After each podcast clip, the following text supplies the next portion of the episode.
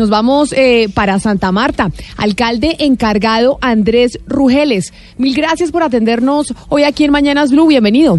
Buenos días a todos ustedes y un gran gusto, un gran gusto acompañarlos en esta mañana. Alcalde, hemos hablado muchas veces de la situación de Santa Marta, de su encargo. Usted originalmente es secretario de Transparencia y lo encargaron como alcalde de la ciudad. Lo buscamos mucho y pues eh, hasta ahora hemos sido exitosos para poder hablar eh, con usted.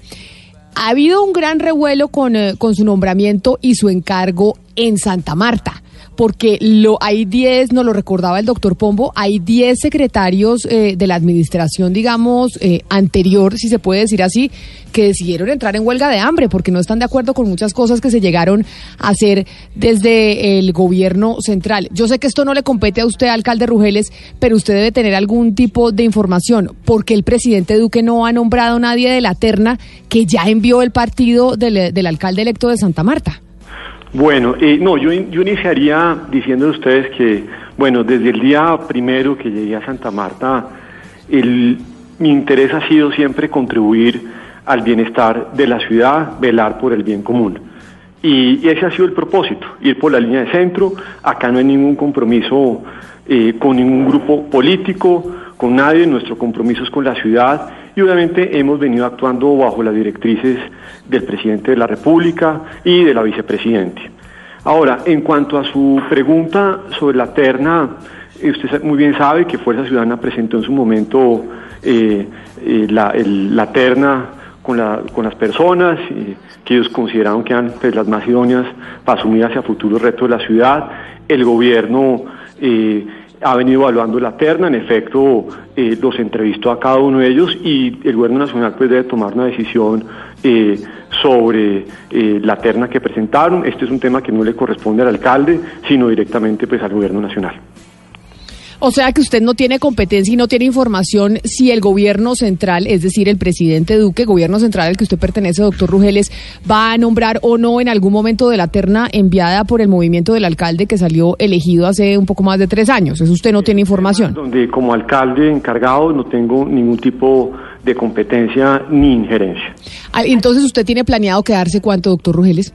¿O, cree que lo van a dejar en, ese cargo cuánto tiempo? Yo, yo, estaré en Santa Marta por el tiempo que considere el presidente de la República, todo esto en el marco de la ley y la Constitución, que eso es muy importante, que todas las actuaciones del Gobierno Nacional se han dado en el marco de la ley y la Constitución, siempre prevaleciendo el principio de legalidad. Alcalde Rugeles, ¿por qué sus relaciones son tan malas, tan pésimas con la administración que está en este momento, digamos, el del doctor Martínez y con el alcalde Caicedo? Eh, entiendo que en la ciudad hay una especie de choque de poderes muy fuerte entre, entre usted y la, y la anterior administración, o la actual administración que está sancionado el doctor Martínez. Mire, y nuevamente, como yo le dije al principio, yo vine acá a trabajar con todos.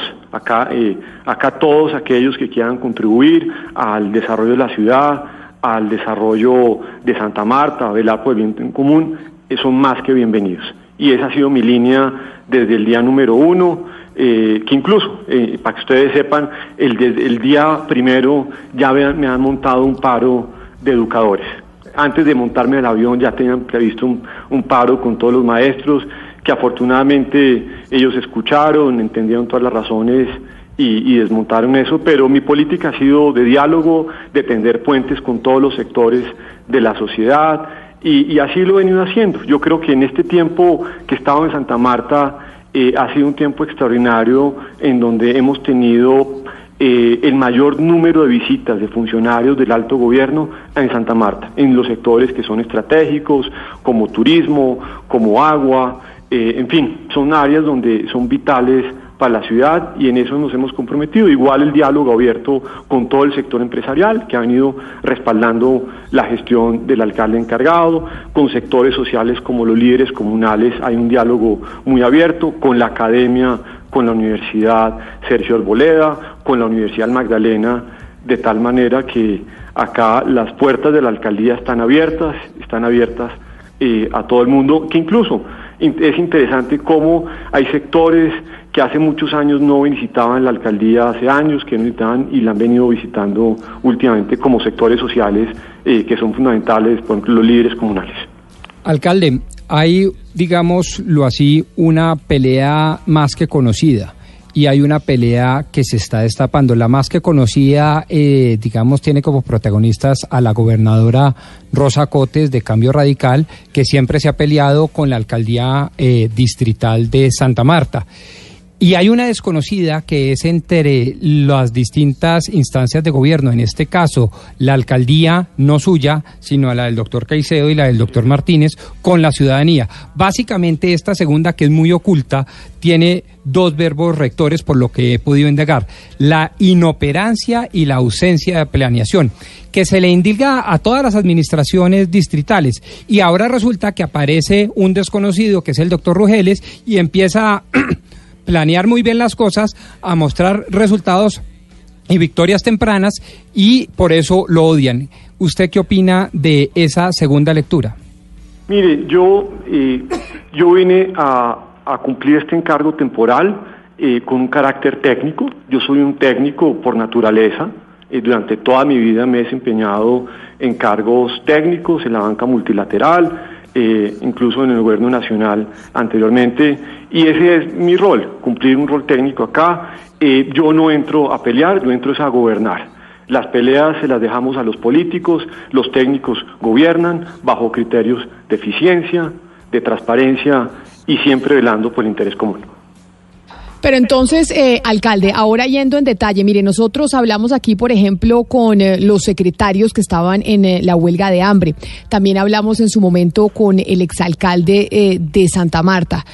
Y eh, nos dice que se entró, cuando usted llegó, digamos, entraron a, cambiar todo, a querer cambiar a los funcionarios, estaba todo el tema del debate del acueducto, el tema del agua. Usted llega y la intención es obviamente pues poner la casa en orden porque esa es la tarea que, que le ponen desde el gobierno central. Usted eh, llega a poner esa casa en orden, pero queriendo no trabajar con la gente que estaba allí, queriendo trabajar con gente nueva. ¿Por qué?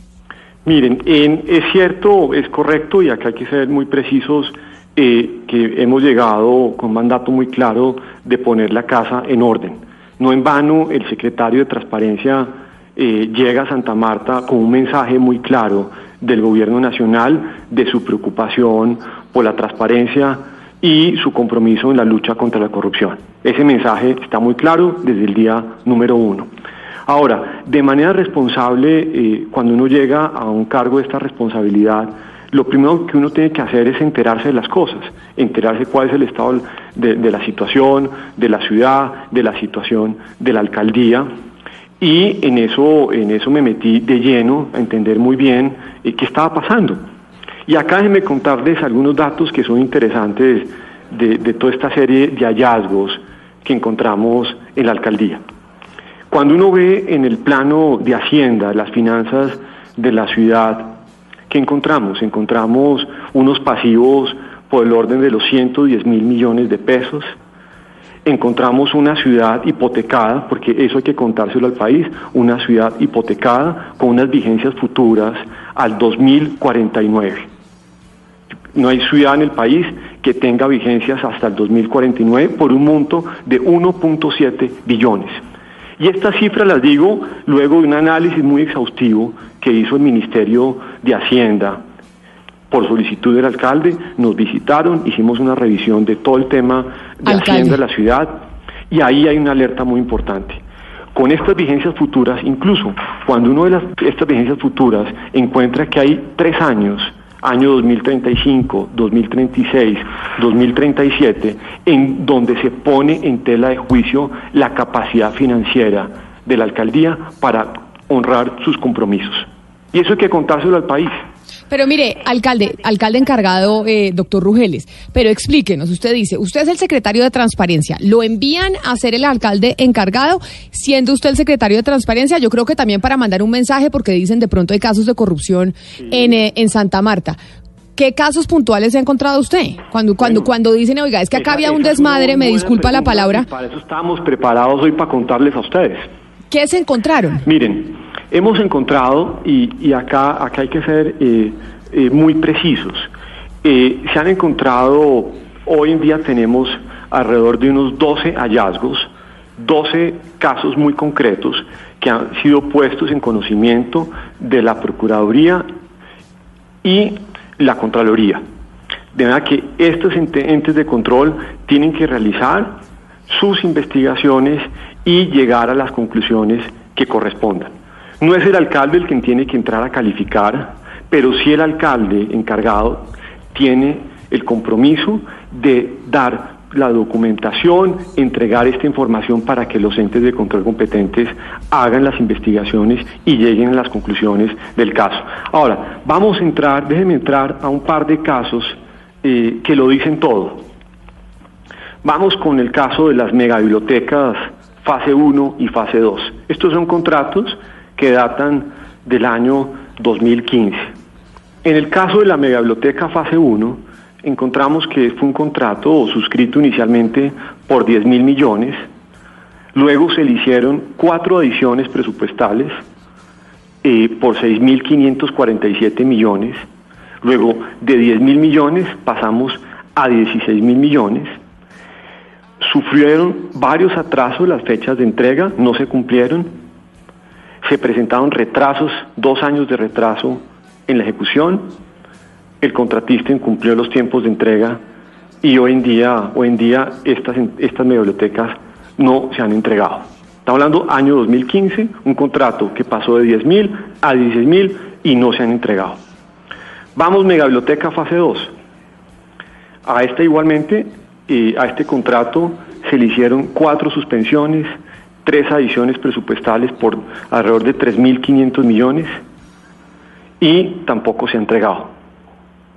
Ya se imaginará, pues, toda la preocupación nuestra por estos recursos, son recursos públicos, son recursos que le pertenecen a los amarios. Vamos con otro ejemplo. A ver, lo escucho. Estadio de Fútbol Sierra Nevada. El contrato original fueron 52.500 millones. A eso se le hicieron una serie de adiciones por 17 mil millones, es decir, de 52 mil pasamos más o menos a unos 69 mil millones, 69 mil 600 más o menos, y no se ha terminado de entregar esta obra. Y déjeme con otro caso que es muy diciente, yo ya que este es como el de Cherry of the Cake, y acá tenemos la construcción del Centro de Desarrollo Infantil Ludoteca Bonda y Ciudad de Equidad en el distrito de Santa Marta.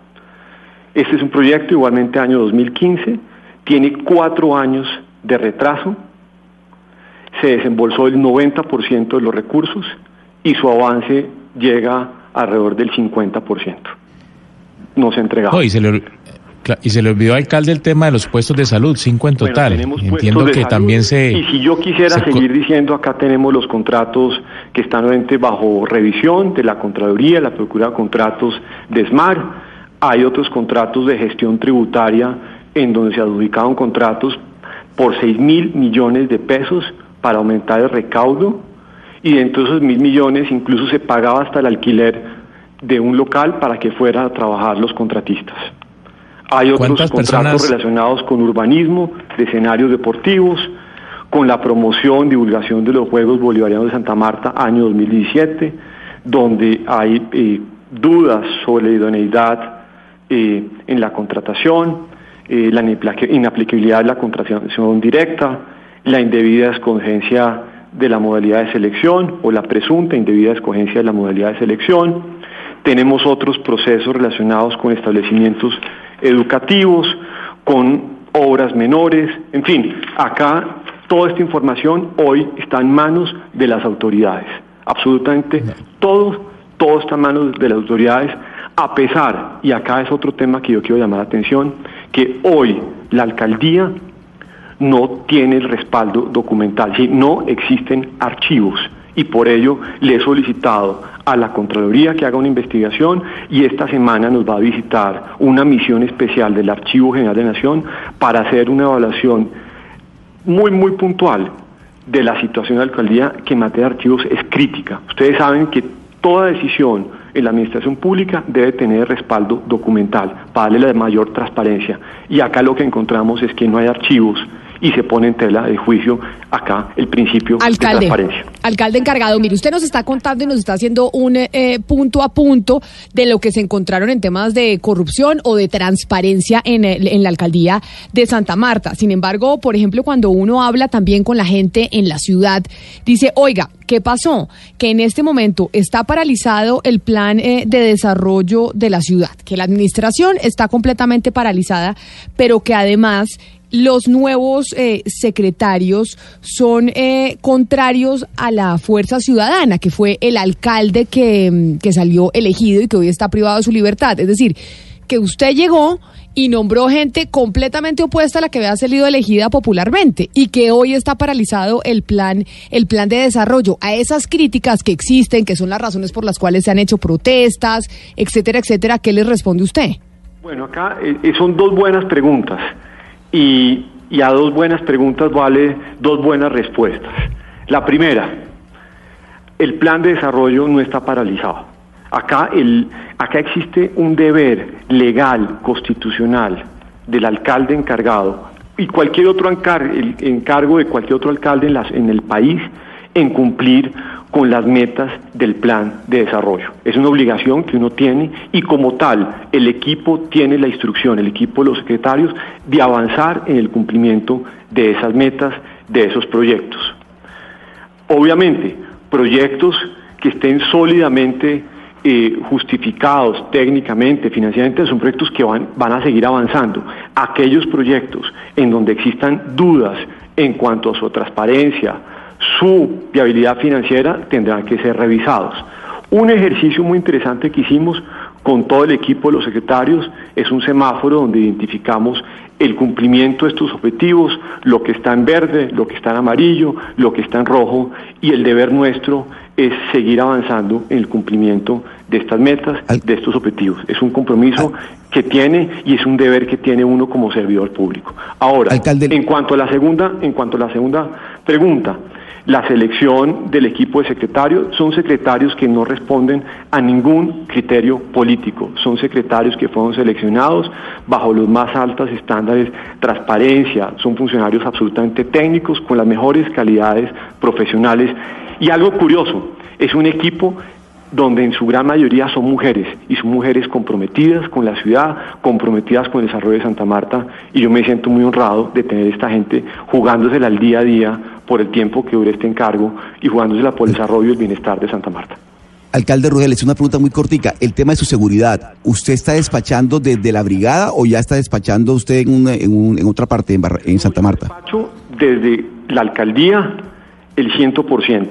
Todo el tiempo despacho desde la alcaldía es mi lugar de trabajo y despacho a pesar de cualquier tipo de adversidad, cualquier tipo de manifestación, cualquier tipo de amenaza, el alcalde Andrés Rugeles despachará desde el día 1 hasta el último día de su mandato como alcalde encargado, despachará desde la alcaldía. Ahora bien, mi lugar de residencia si es el batallón, en donde por condiciones propias de seguridad tengo que eh, dormir en el batallón. Pues alcalde, mire, le agradecemos mucho haber hablado con nosotros. Yo escuchándole el acento, usted es más rolo que el doctor Pombo que está aquí sentado al lado mío. Entonces, ese, ese choque cultural, ¿cómo, ¿cómo ha sido? Porque, porque escuchándolo, yo no sé, Oscar, si usted coincida conmigo que, el doctor Rugeles es más rolo que, que muchos que escuchamos de Bogotá es no de los Rugeles de Santa Marta, ¿no? Es de los Rugeles de Bogotá, me imagino. Exactamente, entonces ya imagínese usted, el doctor Rugeles llegar a hablar allá en Santa Marta con este acento no debe ser eh, nada fácil. ¿En eso cómo le ha ido? Yo diría que ha sido, esta ha sido una experiencia extraordinaria desde el punto de vista profesional, desde el punto de vista personal. Si hay algo que me ha caracterizado es mi capacidad de adaptación. Eh, gran parte de mi vida profesional he estado por fuera de Colombia, en múltiples lugares. He vivido eh, en Venezuela, en Holanda, en Argentina, en Londres, en Estados Unidos, en fin, y siempre con una enorme capacidad de adaptación. Así que eh, para estos retos estábamos eh, bien entrenados, bien preparados de adaptarnos a estos entornos, algunos fáciles, algunos difíciles, y dar siempre y estar siempre a la altura de las circunstancias. Oiga, eh, doctor Rugeles, ¿y el agua para Santa Marta qué, qué, qué, va a pasar? Finalmente eso es lo que más esperan los amarios, que, que pronto le solucionen su problema de agua potable. Esa es una de mis obsesiones y es una de mis obsesiones el tratar de contribuir a darle la solución a Santa Marta en el tema del agua, porque acá hay que ser claros, si Santa Marta no soluciona el problema del agua, Santa Marta no tiene futuro y es algo que yo he venido insistiendo y esa solución pasa hoy eh, por tres dimensiones. Por un lado, eh, es la atención inmediata a la emergencia, a través de carrotanques que se han ido realizando de manera satisfactoria. Desde que activamos el plan de emergencia llevamos más de 90 millones de litros entregados y hay que, reconocer el importante apoyo que nos ha dado el gobierno nacional, el presidente Duque, en respaldar toda esta estrategia a través de la unidad de gestión de riesgo. Eh, Copetrol también ha sido muy solidario, ESMAR, la empresa local, ha venido jugando un papel importante y la alcaldía.